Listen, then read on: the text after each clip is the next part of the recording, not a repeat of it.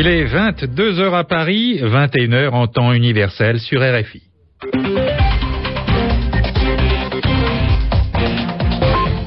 Jacques Rosenblum. Bonsoir à tous les auditeurs du journal en français facile. Ce soir, nous sommes en compagnie de Bernard Najot. Bonsoir Bernard. Bonsoir. Et l'on commence par les titres. 300 immigrants clandestins ont encore débarqué aujourd'hui sur l'île italienne de Lampedusa en mer Méditerranée. Au Pakistan, rien ne va plus entre le chef de l'opposition et le président du pays. Les deux hommes étaient alliés il y a moins d'un an. Enfin, Yvan Amar nous expliquera aujourd'hui ce qu'est un feu de paille. Le journal en français facile. Mais commençons par le sport et le tournoi de rugby des six nations dans lequel les Bleus ont subi une grave défaite. L'équipe de France a été balayée par l'Angleterre à Twickenham sur un score, un résultat qui laisse rêveur, qui donne à penser 34 à 10. À la mi-temps, au milieu du match, il y avait 29 à 0 pour les Anglais. Ils ont marqué leur premier essai après une minute de jeu et le reste de la partie a été tout aussi catastrophique pour les Français. Un mois et demi après la victoire de Michel Desjoyaux dans le Vendée Globe, le dernier escapé de cette compétition très difficile vient d'arriver. Il s'est classé onzième dans cette course autour du monde, à la voile, en solitaire, sans escale, sans assistance et en monocoque. Norbert Sedlak, euh, c'est son nom, est originaire d'Autriche, un pays sans débouché maritime. Euh, il est arrivé 42 jours après le vainqueur. Sur les 30 concurrents qui avaient pris le départ début novembre, 19 ont abandonné. Dans le championnat de France de football, le leader Lyon a créé la surprise en perdant chez lui face à Auxerre 0 à 2. Et en ce moment même, le Paris Saint-Germain joue contre son ennemi traditionnel, Marseille. Nous en sommes à la mi-temps.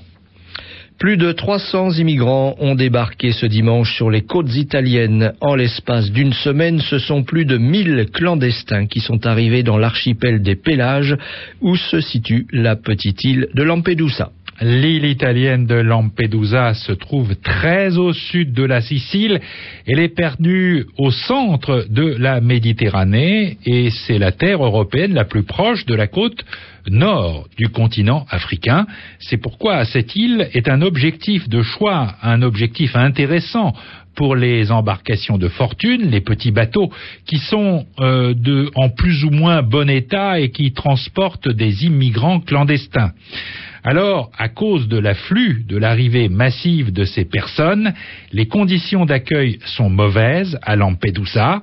La situation est même très difficile après l'incendie qui a brûlé une grande partie du centre de rétention dans lequel les arrivants sont logés et retenus par les autorités italiennes un membre de la Fédération tunisienne pour une citoyenneté des deux rives de la Méditerranée, il s'appelle Omeya Sedik, revient justement de Lampedusa et il raconte. La situation était déjà catastrophique avant les derniers débarquements.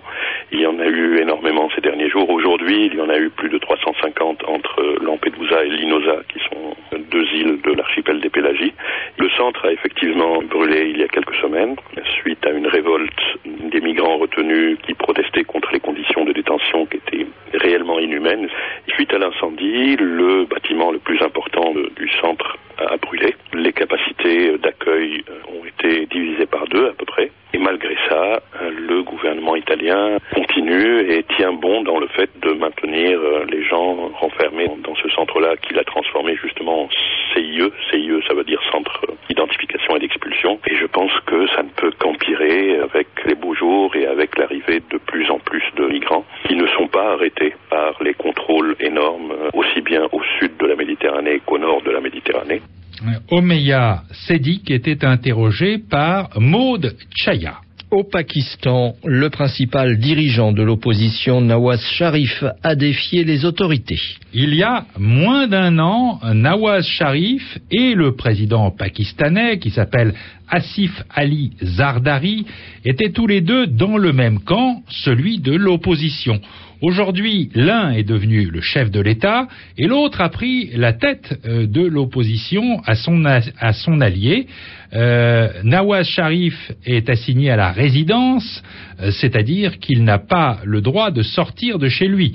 C'est pourtant ce qu'il a fait, puisqu'il a pris la route, accompagné de centaines de ses partisans, pour se rendre à une manifestation contre le gouvernement qui est prévue euh, demain. Myriam Abou Zahab est une spécialiste de ce pays, le Pakistan. Elle nous explique la situation on est dans un scénario très classique au Pakistan que l'on connaît bien et un cycle de répression-résistance. On a le parti au pouvoir qui veut le pouvoir absolu, l'opposition qui descend dans la rue dans l'espoir d'obtenir des élections anticipées et on a vraiment une impression de déjà-vu, sauf que cette fois, la situation est beaucoup plus instable à cause de la crise économique et à cause des militants dans la province frontière du Nord-Ouest et dans les zones tribales. Nawaz Sharif, Asif Ali Zardari, hommes qui de toute façon euh, ne peuvent pas s'entendre. Non, il y a tout un contentieux qui date des années 90 entre le PPP et la Ligue musulmane de Nawaz Sharif. Donc cette union nationale qui était sortie des élections de février 2008 ne pouvait pas tenir longtemps et personne ne s'était fait beaucoup d'illusions. Mais on ne pensait pas que le PPP deviendrait impopulaire si vite et que ce gouvernement civil ne parviendrait pas à s'attaquer vraiment aux problèmes principaux pour le pays, qui sont quand même essentiellement l'insécurité et l'économie. Myriam Abou Saab vient d'employer le mot de contentieux. Eh bien, euh, précisons-le pour nos auditeurs, euh, il signifie que c'est une somme de désaccords.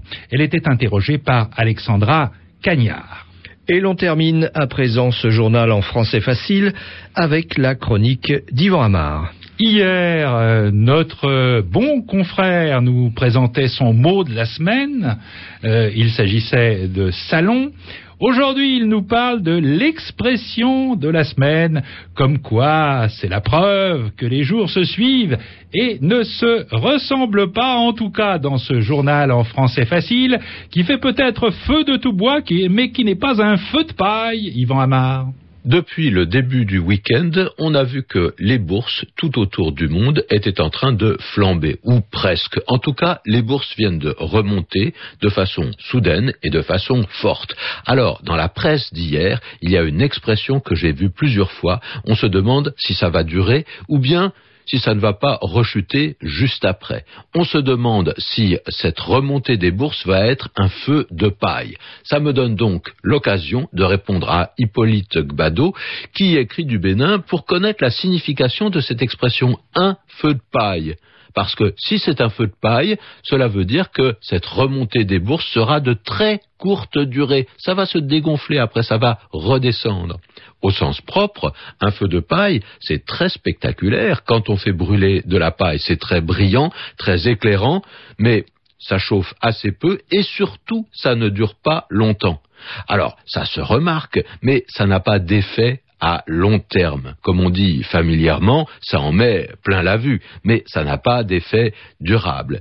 Donc l'expression c'est un feu de paille, elle est pratiquement toujours négative, péjorative. Ça donne l'idée que quelque chose est superficiel, que ça n'aura pas de réelles conséquences et que ça n'avait pas de cause profonde. Souvent, d'ailleurs, l'expression est employée à propos d'un amour oh, qui ne va pas durer. On a l'impression qu'il est très spectaculaire, très ardent, mais en fait, il retombe comme un soufflet au bout de quelques jours.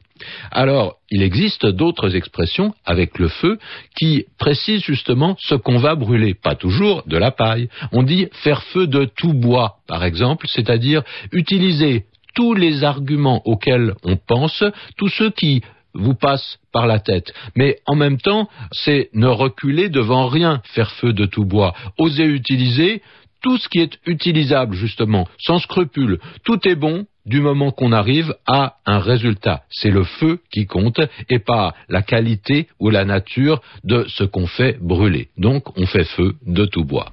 Merci Yvan Amar. On retrouve votre chronique euh, la semaine prochaine et c'est la fin de ce journal en français facile.